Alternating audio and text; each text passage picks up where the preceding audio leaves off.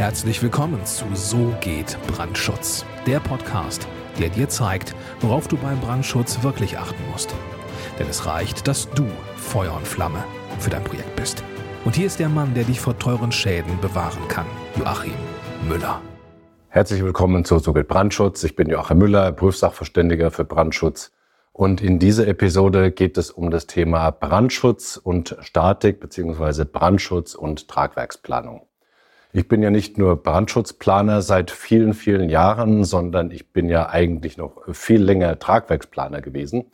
Das heißt, ich habe 20 Jahre lang Tragwerksplanung gemacht und kenne mich also äh, sowohl in statischen Berechnungen als auch in der ganzen konstruktiven Ausführung wirklich sehr gut aus, sowohl was das Thema Neubauten als auch was das Thema Bauen im Bestand anbelangt. Und da gibt es einfach sehr, sehr viele Schnittstellen zwischen dem Brandschutzplaner und dem Tragwerksplaner. Und darum soll es jetzt in diesem ersten Video zu diesem Thema einfach mal gehen. Der Begriff Tragwerksplaner ist eigentlich gleichzusetzen mit dem Begriff Statiker, wobei der Statiker, der ist sozusagen das klassische Runterrechnen der statischen Rechnung, während der Tragwerksplaner natürlich insgesamt ein wesentlich breiteres Spektrum abzudecken hat, was die Planung anbelangt. Deswegen verwenden wir jetzt künftig einfach nicht mit dem Begriff Statiker, sondern den Tragwerksplaner. Was gehört jetzt alles zum Tragwerk? Also zum Tragwerk gehören die tragenden Stützen, die tragenden Wände, selbstverständlich auch die Geschossdecken, dann die Unterzüge, die die Decken tragen und die auch tragende Stützen und tragende Wände abfangen. Für Überzüge gilt natürlich genau das Gleiche für rahmenartige Tragwerke. Auch das zählt natürlich zum Tragwerk mit dazu, speziell im Industriebau zum Beispiel. Und natürlich auch bei Fachwerkkonstruktionen die Aussteifungsverbände. Alles das wird zusammengefasst unter dem Überbegriff Tragwerk. Und was den Brandschutz anbelangt, sind die Anforderungen an das Tragwerk eigentlich in mehreren Artikeln in der Bayerischen Bauordnung oder in den zugehörigen Vorschriften niedergeschrieben. Ich beziehe mich jetzt mal hier auf die Bayerische Bauordnung. Da gilt also im Wesentlichen der Artikel 25, das sind die tragenden Wände und Stützen. Dann, deswegen habe ich es in Klammern gesetzt, der Artikel 27, das sind die Trennwände. Trennwände sind dann relevant für den Tragwerksplaner, wenn das gleichzeitig tragende Wände sind. Artikel 28, das ist der Artikel, bei dem es um die Brandwände geht. Das interessiert den Tragwerksplaner natürlich genauso, vor allem wenn die Brandwände dann auch noch tragend sind. Und der Artikel 29, wo es um die Decken geht.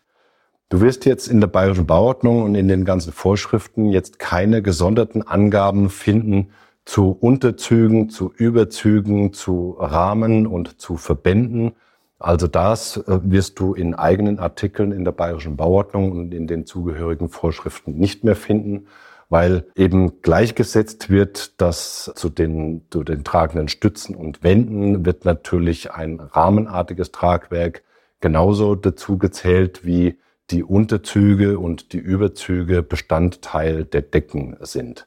Und bei den Verbänden, ja, die Verbände, die kann man eigentlich als Bestandteil der Decken oder der Außenwände noch mit dazu nehmen oder der tragenden Wände. Deswegen wird es da keine gesonderten Anforderungen geben. Also die Anforderungen an Rahmen, an Unterzüge, an Überzüge und an Verbände, die sind eigentlich indirekt in diesen Artikeln 25 und 29 mit reingearbeitet. Wichtig für den Tragwerksplaner ist einfach zu wissen, wobei das ist nicht nur wichtig für den Tragwerksplaner, sondern, sondern das gilt generell, das Thema Feuerwiderstandsdauer bezieht sich sowohl auf den Raumabschluss als auch auf die Standsicherheit. Also Bauteile, die eine raumabschließende Wirkung haben, damit sich das Feuer nicht ausbreitet, die müssen eine Feuerwiderstandsdauer haben. Und je nach Gebäudeklasse muss das Tragwerk, was die Standsicherheit anbelangt, ebenfalls eine Feuerwiderstandsdauer haben. Wichtig ist für die Zusammenarbeit und für das Verständnis zwischen dem Brandschutzplaner und dem Tragwerkplaner, dass die Anforderungen, die in den Brandschutzplänen dargestellt sind, mit den Anforderungen der Standsicherheit nicht eins zu eins sozusagen abzulesen sind. Wir Brandschutzplaner, wir stellen, äh, was den Raumabschluss anbelangt, die Anforderungen in den Brandschutzplänen dar, was die Standsicherheit anbelangt, allerdings nicht. Weil wir zu dem Zeitpunkt, wo wir die ähm, die Brandschutzpläne erstellen, zum einen äh, unter Umständen noch gar nicht wissen, wie die tragenden und die aussteifenden Wände vom Tragwerksplaner festgelegt sind. Da wären wir also permanent in so einer Schleife drin, um das abzustimmen. Ähm, macht also überhaupt keinen Sinn. Und wenn sich später am Tragwerk irgendwie etwas ändern sollte, müsste man dann jedes Mal die Brandschutzpläne nachführen, nur damit es eins zu eins übereinstimmt. Macht überhaupt keinen Sinn, macht kein Mensch, wobei kann man so auch nicht sagen. Ich habe es auch schon bei anderen Brandschutzplanern gesehen, dass die auch die tragenden Wände und die Stützen entsprechend in den Brandschutzplänen dargestellt haben mit Feuerwiderstandsdauer. Ich mache das nicht und ich habe auch noch keinen Tragwerksplaner erlebt, der jetzt in die Brandschutzpläne reingeguckt hat und sich gefreut hat, dass das Tragwerk dort nicht farblich dargestellt war und gedacht hat, er muss jetzt nichts mehr machen, sondern der Tragwerksplaner geht im Regelfall davon aus, er stellt dem Brandschutzplaner die Frage, beziehungsweise schaut in den Brandschutznachweis rein, in das entsprechende Kapitel. Und wenn da drin steht, tragende Wände und Stützen feuerbeständig, dann werden die feuerbeständig ausgeführt und fertig. Das habe ich jetzt mal, um es zu verdeutlichen, hier in, den, in einer Skizze mit dargestellt.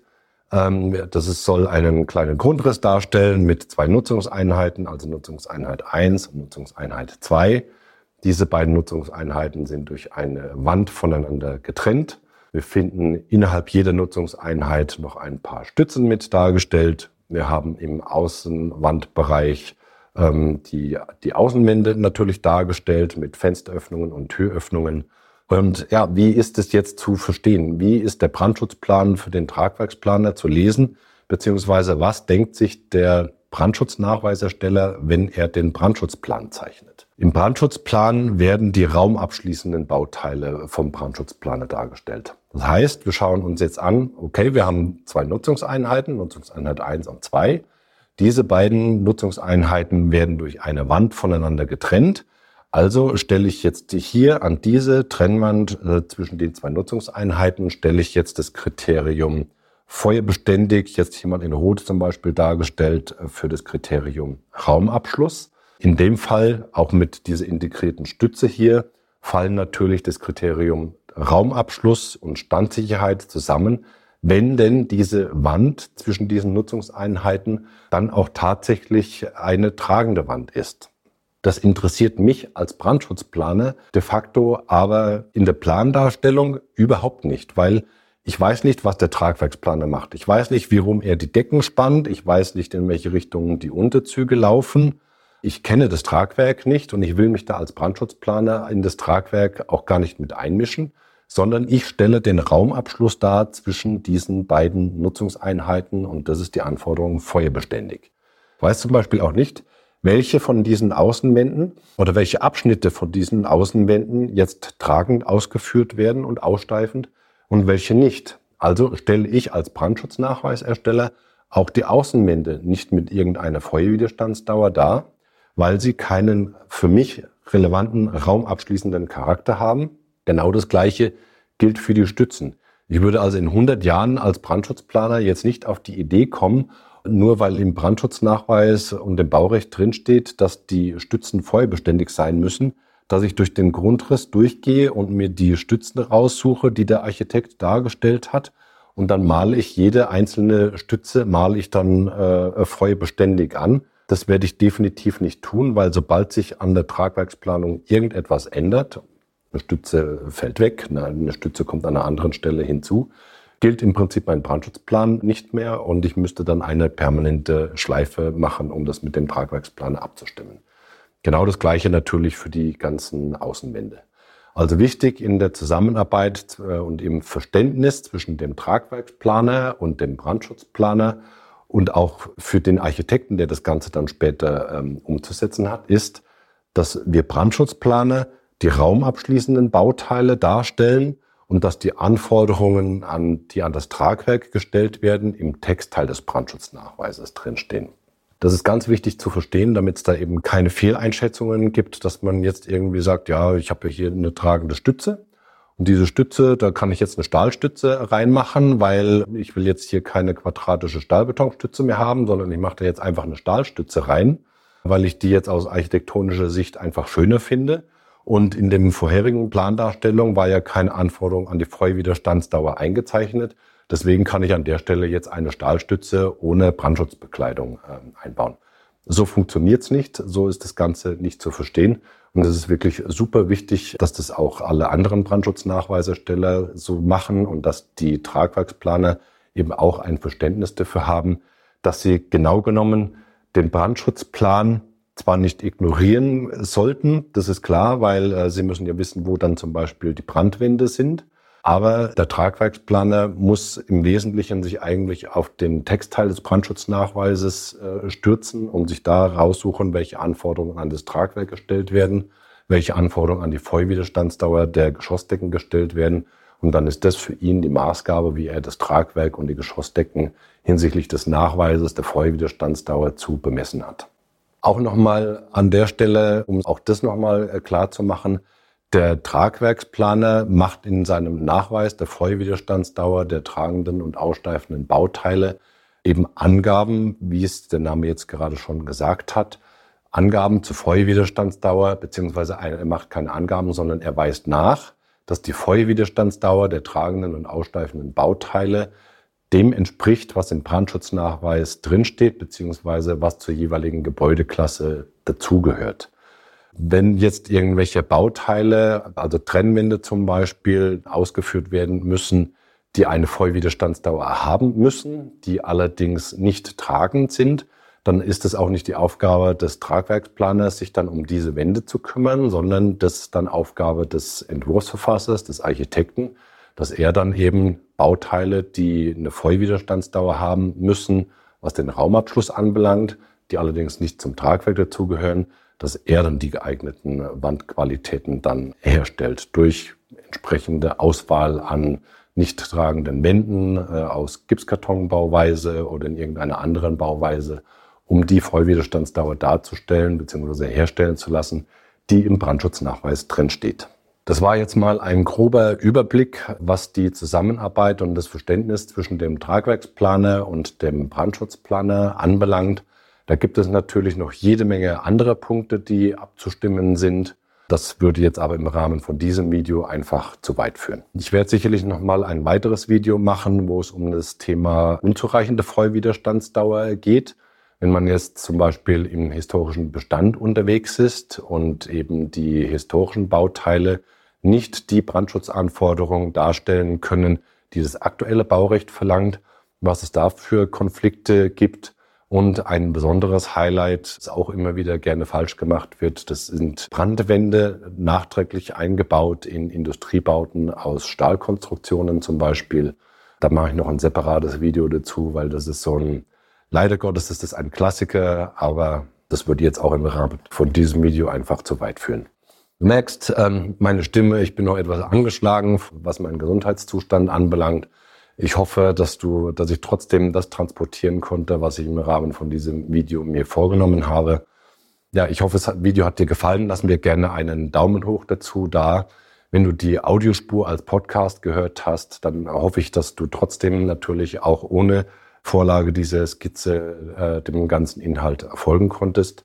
Und ja, wenn du einen Brandschutzplaner brauchst für deine Projekte oder einen Prüfsachverständigen für deine Projekte, dann gehe jetzt auf www.tub-brandschutz.com, trag dich dort ein für ein kostenloses Erstgespräch und ich freue mich sehr auf deine Kontaktaufnahme. Bis dahin, herzliche Grüße, dein Joachim Müller, Prüfsachverständiger für Brandschutz. Vielen Dank, dass du auch dieses Mal mit dabei warst. Wenn dir gefallen hat, was du gehört hast, dann war das nur die Kostprobe. Wenn du wissen willst, ob und wie wir den Brandschutz für dein Gebäude optimieren können, dann besuche jetzt www.tub-brandschutz.com und trag dich ein für ein kostenloses Erstgespräch. Diesem 45-minütigen kostenlosen Beratungsgespräch wird eine Strategie für dich erstellt. Und zwar egal, ob du uns für die Planung des Brandschutzes für dein Gebäude brauchst oder ob du mich als Prüfsachverständigen für die Prüfung eines Brandschutznachweises haben willst. In unserem Gespräch lernst du die Chancen und Risiken für dein Projekt kennen und wir zeigen dir, wie du die Kontrolle über die Kosten für den Brandschutz und die Termine bekommst. Vergiss eine Sache bitte nicht. Je früher du uns in die Planung oder Prüfung des Brandschutzes für dein Gebäude einbindest, umso eher bekommst du über Folgendes die Gewissheit. Einen maßgeschneiderten Brandschutz für dein Gebäude, die Einhaltung der Termine und die Einhaltung der Kosten. Also, Gehe jetzt auf www.tub-brandschutz.com und trag dich ein für ein kostenloses Erstgespräch.